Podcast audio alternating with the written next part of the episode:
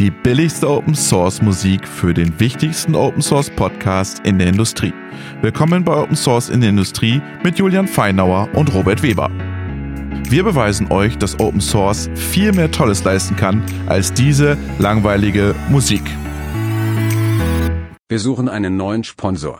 Bei Interesse einfach bei Robert Weber melden. Hallo, liebe Zuhörerinnen und Zuhörer, willkommen zu einer neuen Folge unseres Podcasts Open Source in der Industrie. Mein Name ist Robert Weber. Ich sitze am Flughafen in Frankfurt und fliege heute nach Estland. Aber bevor ich nach Estland geht, noch schnell eine Aufnahme mit dem Dr. Julian Feinauer. Hallo, Julian. Guten Morgen. Guten Morgen. Du sitzt schön daheim im Office, oder? Ja, ich sitze im Büro im Office. Man kann es bei mir ja relativ einfach erraten, ob die, die Uhr im Hintergrund gongt oder nicht. Also heute. Ja, stimmt.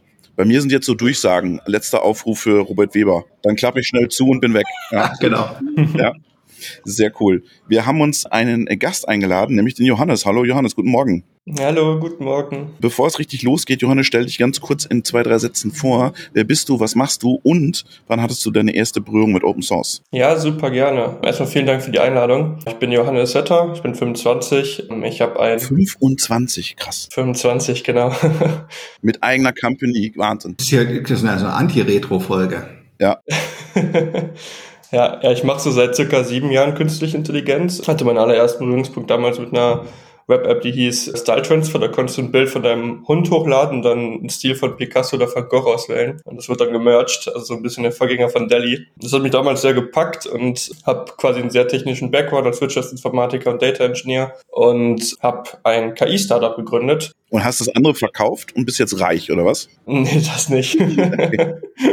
nee, ich hatte, hatte zuerst eine Beratung gegründet und so ein bisschen aus dem Geld, was wir mit der Beratung verdient haben, äh, dann das Software-Startup finanziert, so war das ah, ein bisschen. Okay. Und habe ein, deswegen bin ich heute hier, Commercial Open Source Startup gegründet, also Kern AI, das was, was ich mache, das ist ein Open Source Startup und meine erste Berührung mit Open Source die ist schon aus dem Studium her. Das war damals, glaube ich, mit Odoo, also diese ERP-Software. Das war ziemlich, ziemlich cool.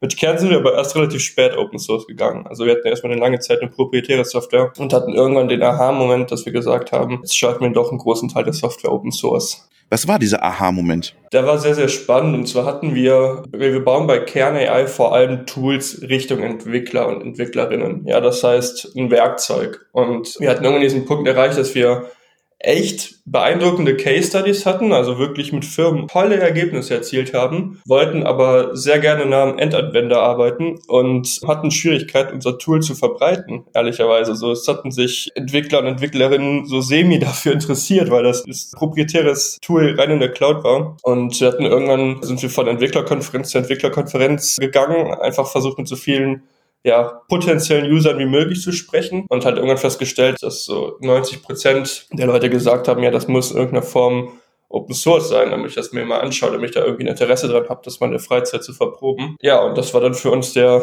das Zeichen zu sagen, okay, dann, dann müssen wir eine Open Source Strategie fahren. Und das hat wunderbar geklappt. Also es war wirklich seit dem ersten Tag, als wir es Open Source gestartet haben, haben wir die Userbasis so immens vergrößern können, dass das für uns ein sehr, sehr wichtiger Schritt war. Aber Johannes, jetzt mal unter uns gesprochen, das hätte man auch vorher wissen können. Entwickler finden Open Source schon geiler als proprietär. Ja, klar, das ist was, was man sich vorher überlegen kann. Andererseits, wir hatten halt von Anfang an gesagt, gesagt, okay, das ist nicht ein Open Source Projekt, sondern wir wollen ein Startup gründen. Ne? Das heißt, wir hatten irgendwie dieses Beratungsgeld genommen, um loszulegen, hatten dann auch relativ schnell, weil wir diese tollen Case Study Ergebnisse hatten, allererstes Geld von, sag ich mal, Family und Friends einholen können. Ne? Das heißt, es war von Anfang an klar gedacht als Startup was ja irgendeinen wirtschaftlichen Zweck haben soll. Und er hat aufs Herz davon, dass es auch ein bisschen Mut, glaube ich, erstmal zu sagen, okay, wir schlagen jetzt einen Weg ein, der, der erstmal weg vom Proprietären geht. Ne? Das heißt, es war erstmal so ein bisschen, was glaube ich bei vielen technischen Gründern auch ist, man kann es ja nicht äh, rückgängig machen. Ne? Also wenn du einmal Open Source gegangen bist, dann gehst du eigentlich nicht mehr zurück ins Proprietäre. Und wir brauchten da irgendwie halt irgendwie so ein ganz klares Zeichen, was wir irgendwie auflegen können, dass wir sagen, okay, das muss Open Source gehen. Ich finde das schön, dass hier unser erfahrener Serial KI-Entrepreneur, der Robert, äh, auch den jungen Kollegen ein bisschen Tipps gibt. Ne? Was man hätte vorher wissen können. Ne? Naja, äh, nein, aber Kundenzielgruppe, ne? Analyse. Aber ich finde es cool, dass, das haben wir in der Maschinenbauer nie, dass die Kunden nach Open Source fragen. Und da fragen sie den Johannes nach Open Source. Das finde ich geil. Ich finde es allgemein, den, den ganzen Case, ich würde da gerne noch mal kurz was zu sagen. Ihr seid das alles so vertieft. Also Punkt eins, dass die Maschinenbauer nie nach Open Source fragen oder die Kunden nie nach Open Source, würde ich gar nicht sagen. Die, die sagen halt, ja, leg mir alles offen, gib mir den Quellcode mit weil brauche ich. Das heißt, für die ist der Code dann schon open, ne? oder die Source. Und das andere Thema ist, ich meine, wir haben diese Diskussion ja ganz, ganz oft, Open Source versus Commercial oder hin oder her. Und es gibt beide Wege. Wie unsere Freunde von Bytefabrik, Schrägstrich Apache Streampipes, da war es andersrum. Ne? Die haben erst lange Zeit an einem Open Source Projekt gearbeitet und dann gesehen, Mensch, Ne, da, da könnte man doch irgendwie einen Service draus machen. Jetzt umgekehrt äh, finde ich aber auch das, ähm, was der Johannes gemacht hat, vollkommen guten Weg. Denn ich würde auch sagen, du willst am Anfang irgendwie Geld einholen und dann fragen dich Leute einfach so Sachen wie, okay, und, und was ist euer IP ne, und, und, und so weiter und dann sagst du, ja, wir haben halt alles mal offengelegt, was wir so machen. Ne? Das ist sicherlich schon auch ein Effekt, wo man sagt, also man muss sich wirklich gut fühlen damit. Ja? Also es gibt keinen Zwang zu Open Source irgendwie. Ja? Aber ihr verdient jetzt auch Geld, Johannes, ne? Ist jetzt nicht die Caritas. Genau, also wir haben jetzt darauf in diesem Open Source Projekt kommerzielle Produkte dann wiederum aufgebaut. Ne? Das heißt, wir haben quasi gesagt, wir machen diese Entwicklertool und wir versuchen dann eine Community an Usern aufzubauen, mit denen wir erarbeiten, okay, was ist, sage ich mal, etwas, was freizeitlich eingesetzt wird, um irgendwie mal ein Hobbyprojekt zu verproben und was ist was, was wirklich Teams interessiert, ne? also was da irgendwie spannend ist. Und darauf dann nochmal kommerziell was aufgebaut. Aus diesem Open Source Projekt ist dann irgendwie eine Entwicklerplattform geworden. Und das ist jetzt so unser kommerzielles Angebot. Kannst du mal in zwei, drei Sätzen kurz sagen, was euer Tool genau kann oder leisten soll? Genau, also wir helfen letztendlich Unternehmen dabei, so moderne Sprachverarbeitung. Also Sprache ist jetzt nicht nur Voice, sondern auch Text, Produkte und Prozesse einzubinden. Ne, das heißt, du hast eigentlich im Unternehmen noch und nöcher Prozesse, die halt irgendwie über Text laufen. Ist ja klar, weil Menschen ja auch über Text kommunizieren. Also E-Mails beispielsweise. Und da helfen wir jetzt eben mit modernen Mitteln. Das Thema, was wir jetzt momentan am allermeisten bekommen, ist, was kann ChatGPT für mein Unternehmen machen? Mhm. Ne, das ist irgendwie also gerade deshalb. Ihr habt einfach nur eine API zu ChatGPT oder was? Mehr als es dann doch noch. nee, wobei das auch tatsächlich ja, also äh, immer Spaß beiseite, bei sehr, sehr vielen KI-Startups, die gerade aufkommen und halt KI irgendwie im Titel haben. Und jetzt letztens gesehen hatte OpenAI, glaube ich, irgendwie eine Downphase und ich glaube, es gab über 1000 Startups, die dann einfach nicht mehr operativ laufen konnten. Das heißt, ich glaube, da gibt's also Spaß beiseite recht, recht, recht viele Startups, die darauf aufbauen. Nee, aber also wir helfen halt dabei, sowas einzusetzen und dann beispielsweise Prozesse, die halt super viel Text und Sprache einbinden die dann irgendwie automatisieren oder generell digitalisieren zu können. Aber hier hätte ich vielleicht eine Frage. Jetzt ist schon ChatGPT gefallen und in jeder KI-Diskussion der, Ahnung, der letzten drei Monate kommt irgendwann der Zeitpunkt, wo ChatGPT als Begriff fällt. Ich, einfach mal allgemein gesprochen, wie ist deine Wahrnehmung? Weil äh, ChatGPT, ne, da gibt es die Diskussion, hat ChatGPT viel für, für die KI-Wahrnehmung getan? Hat sie nur Gutes getan, hat sie Schlechtes getan? Wie ist es dann für euch? Ja, also für uns ist es ziemlich, ziemlich toll. Erstmal, ja, weil ich bin komplett auch bei dem Punkt, dass da gab es ja auch diese Diskussion, ist das technischen Durchbruch ja oder nein? Also diese Modelle dahinter rund um Transformer und sowas. Da gab es ja irgendwie 2017 so den ersten Blick in die Richtung diesem Attention is all you need Paper. Ne? Das war irgendwie so, da hat man gemerkt, in der Forschung, da passiert gerade irgendwas. Man hat aber ja dann relativ lange irgendwie, sage ich mal, nur unter den Techies irgendwie in diesem Gebiet gesprochen. Ne? Das heißt, vor 2022 war es meistens wirklich, dass wir mit Entwicklern und Entwick äh, Entwicklerinnen gesprochen haben. Und ChatGPT hat halt wirklich einfach diese, wie du gerade meintest, diese Mass Awareness irgendwie herbeigebracht. Und auf einmal ist es was, wo äh, man das Gefühl hat, dass, dass auch Fachbereiche und, und ja generell mehr so die Überlegung ist, sind wir eingeschränkt durch Ideen anstelle von sind wir eingeschränkt durch Technologie.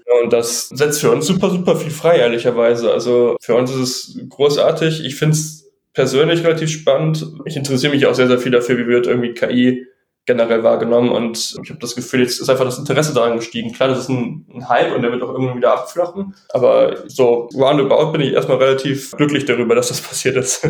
Was der Julian gerade eingesprochen hat, dieses Thema, okay, und wenn du Investoren suchst, dann wollen die erstmal sehen, was habt ihr für IP und so. Jetzt habt ihr ja Geld auch eingesammelt vor kurzem. War da das Thema Open Source eher eine Sache, wo sie sagen, ja, voll mega, darum investieren wir, oder haben sie gesagt, nee, ist das schwer, Investoren zu überzeugen in dem Markt dann? Das kommt meiner Ansicht nach komplett auf den Investoren, mit dem man, oder der Investorin, mit dem man am Sprechen ist. Ja, also was ist deren Thesis? Wie sieht deren bisheriges Portfolio aus? Wir haben beispielsweise bei uns darauf geachtet, dass die Investoren, die wir ins Boot geholt haben, dass die schon mal irgendwie ein Open Source Investment gemacht haben. Ne, weil man hat das schon stark erkannt, wenn man irgendwie im Gespräch war, ob Open Source verstanden wird als eine der ja, Haupttreiber im Unternehmen, also wirklich ein Commercial Open Source Software oder ob das so als kleiner Marketing-Gag geplant war. Ne? Das gibt's ja auch, dass man sagt, okay, ich habe jetzt hier irgendwie eigentlich alles proprietär, aber das SDK, also einfach nur die API, das aufruft, die schalte ich Open Source. Und da kommt man ziemlich, ziemlich gut zu, zu unterscheiden. Und ja, also die Investoren, die da die Thesis drauf haben, dass man über Open Source einen guten Kanal legen kann, für die war das sehr vorteilhaft und für die anderen war es sehr negativ. Ne? Das heißt, da konnte man so ein bisschen trennen.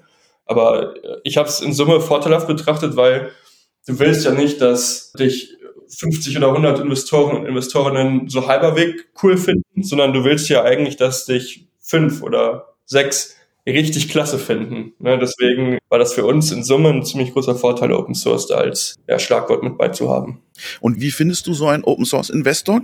Oder findet der dich? Oder gibt es da eine spezielle Datenbank? Oder sind das Erfahrungen, die sich rumsprechen? Wie, wie finde ich jemanden, der offen für Open Source ist. Also was bei uns ziemlich viel ehrlicherweise geholfen hat, war Open Source zu gehen und da irgendwie eine gewisse Traction zeigen zu können. Ja, also wir hatten beispielsweise die ersten Investoren, die kompletten starken Open Source Fokus unterwegs sind, die haben uns am Launchtag auf GitHub geschrieben. Weil wir hatten am Launchtag sind wir auf Hacker News, ja, irgendwie so auf dieser Frontpage gelandet und das hat richtig, richtig, richtig Traffic gebracht. Also wir hatten innerhalb von der ersten Woche 150.000 Views auf unserem GitHub-Repository. Und da waren halt auch einfach Investoren dabei. Das heißt, das ist, glaube ich, einfach für Open Source der natürlichste Weg, sage ich mal. Aber nichtsdestotrotz, es gibt immer noch, also wir haben auch irgendwie Investoren kalt angeschrieben. Wir haben auch Intros von anderen befreundeten Startups bekommen. Und ich glaube, da gibt es nicht diesen einen Weg, sondern ich glaube, das, das war so ein Misch, so ein Hybrid, also verschiedene Kanäle. Interessant, Julian, dass die Investoren auf GitHub unterwegs sind. Ja, wobei ich glaube schon, die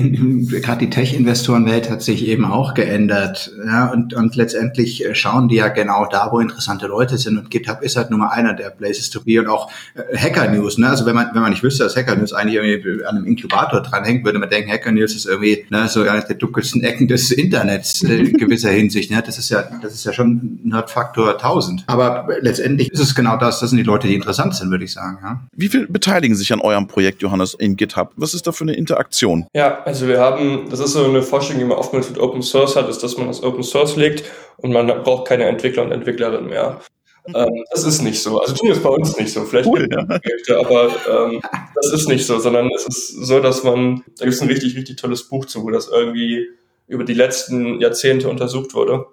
Du hast eigentlich wirklich so eine ganz stark, äh, ja, wie nennt man das, left-skewed, glaube ich, Verteilung. Das heißt, du hast deine Core-Maintainer. Mhm. Bei einem Commercial Open Source Startup ist das das Entwicklerteam. Und dann hast du einen ganz langen Rattenschwanz von Personen, die mal irgendwie einen Bug reporten, die irgendwie ein Feedback geben, was aber so wertvoll ist. Ja, also wir haben jetzt die erste Code Contribution auch schon gehabt. Aber was wir eigentlich so als riesen Vorteil auf, auf Userbasis im Vergleich zum Proprietären sehen, ist, was wir für ein Feedback bekommen. Also mal so ein Vergleich, als wir proprietär waren, haben wir mit einem User, ich glaube, ein paar Wochen gearbeitet ähm, und wir haben am Ende einen Dreizeiler als Feedback bekommen per Mail. Das, das, das, das war's. Am Launchtag haben wir mit einem Community-User über Discord geschrieben, das waren über 50 Nachrichten. Also einfach mal ein bisschen so gegenzuhalten. Das heißt, das Feedback, was du in dieser Open Source Community bekommst, das kann so viel reicher sein, weil das einfach viel spannender ist, dass du darauf halt echt aufbauen kannst.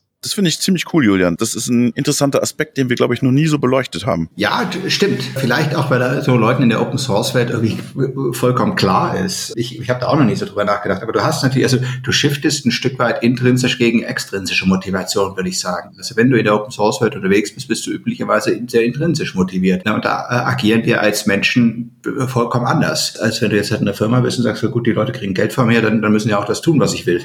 Ja, das sage ich jetzt mal ganz salopp. Und das ist so, also das ist ja eines der, der Themen, haben wir, glaube ich, öfters darüber gesprochen, dass üblicherweise in den Open Source Communities sowas wie Umgangston und sowas, ne, da ist die Welt noch irgendwie total in Ordnung. Ja, da ist vielleicht auch nicht jeder, jeder sein Freund und ab und zu knallt auch, aber mal grundsätzlich gibt es so einen gewissen Common Sense, dass man einfach, dass einfach jeder nett sein kann zu jedem ne? und jeder jedem helfen kann und auch mal alle mehr davon. Johannes, wie macht ihr aufmerksam auf euer Projekt? Du hast jetzt gesagt, okay, du habt ein paar Publikationen, aber wie kommst du sonst sozusagen in die Wahrnehmungsschleife dieser ganzen Open Source Projekte, die da bei GitHub rumliegen? Also ich glaube, was uns am Anfang sehr gut geholfen hat, waren eigentlich zwei Sachen, also zwei Punkte, die haben wir uns sehr zu Herzen genommen, bevor wir den, den Launch gemacht haben. Das eine war die Überlegung, es gibt schon Communities. Wir müssen nicht versuchen, erstmal unsere Community aufzubauen, sondern Devs, die sind schon irgendwo unterwegs. Ja, also im Hacker News, ein DevTO. Also ich bin, bin morgens die Person, ich lese gerne erstmal auf DevTO, was mir da Vorschlägen gemacht wird. Heißt, wenn es diese Communities schon gibt, wie kriegt man sich da platziert? Und das ist das ganz Spannende bei Open Source. Du brauchst nicht ein riesen Marketingbudget erstmal, sondern du brauchst einfach irgendwas Interessantes.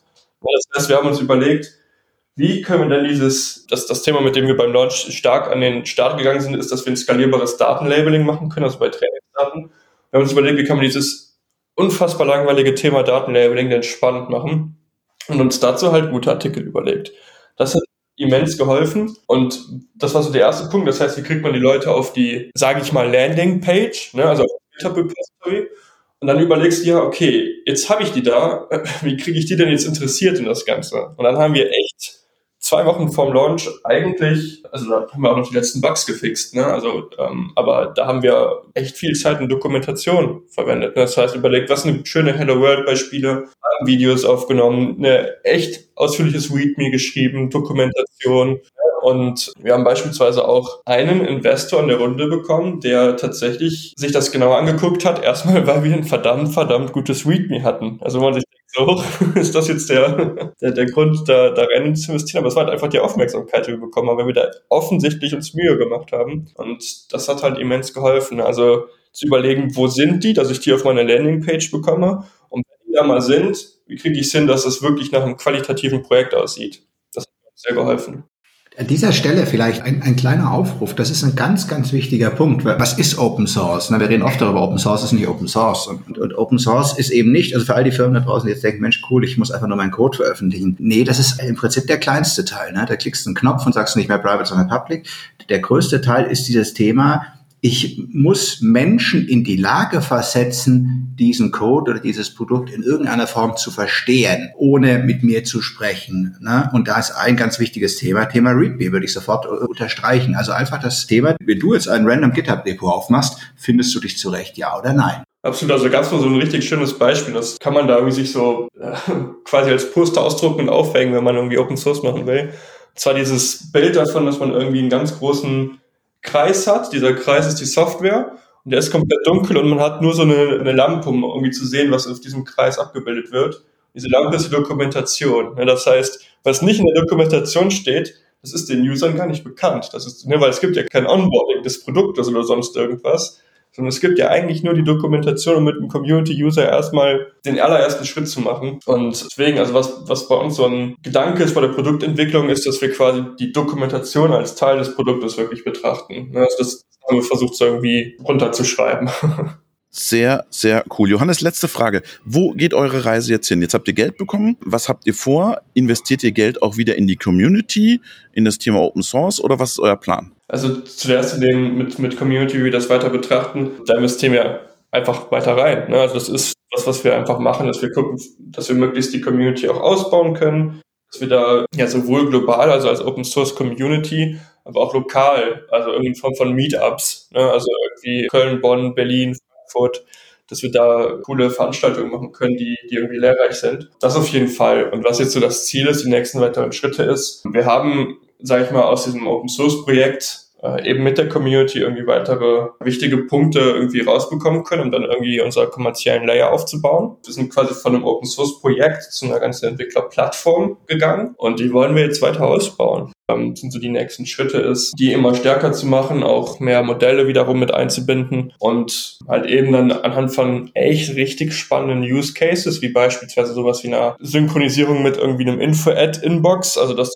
sagst, da kommen Mails rein, die sollen direkt kategorisiert, geforwardet und eventuell auch Entwürfe gezeichnet werden, dass man an solchen Use Cases einfach langfristig zeigen kann, was hat denn NLP für eine Bedeutung für ein Unternehmen, da eben als, als Entwicklerplattform für positionieren können. Und das halt mit dem super, super starken Open Source Core. Das sind so die Marschrichtungen, die wir gehen, also die Leitplanken, dass wir sagen, okay, da, da wollen wir weiterhin. Wir drücken euch die Daumen. Meine Marschrichtung ist jetzt Richtung Flugzeug, weil die Dame von der Lufthansa winkt schon. Ich mach an dieser Stelle Schluss. Sag vielen Dank, Johannes, vielen Dank, Julian. Bis zum nächsten Mal. Ja, vielen Dank und dir einen guten Flug, Robert. Ja, danke, ciao. Ciao.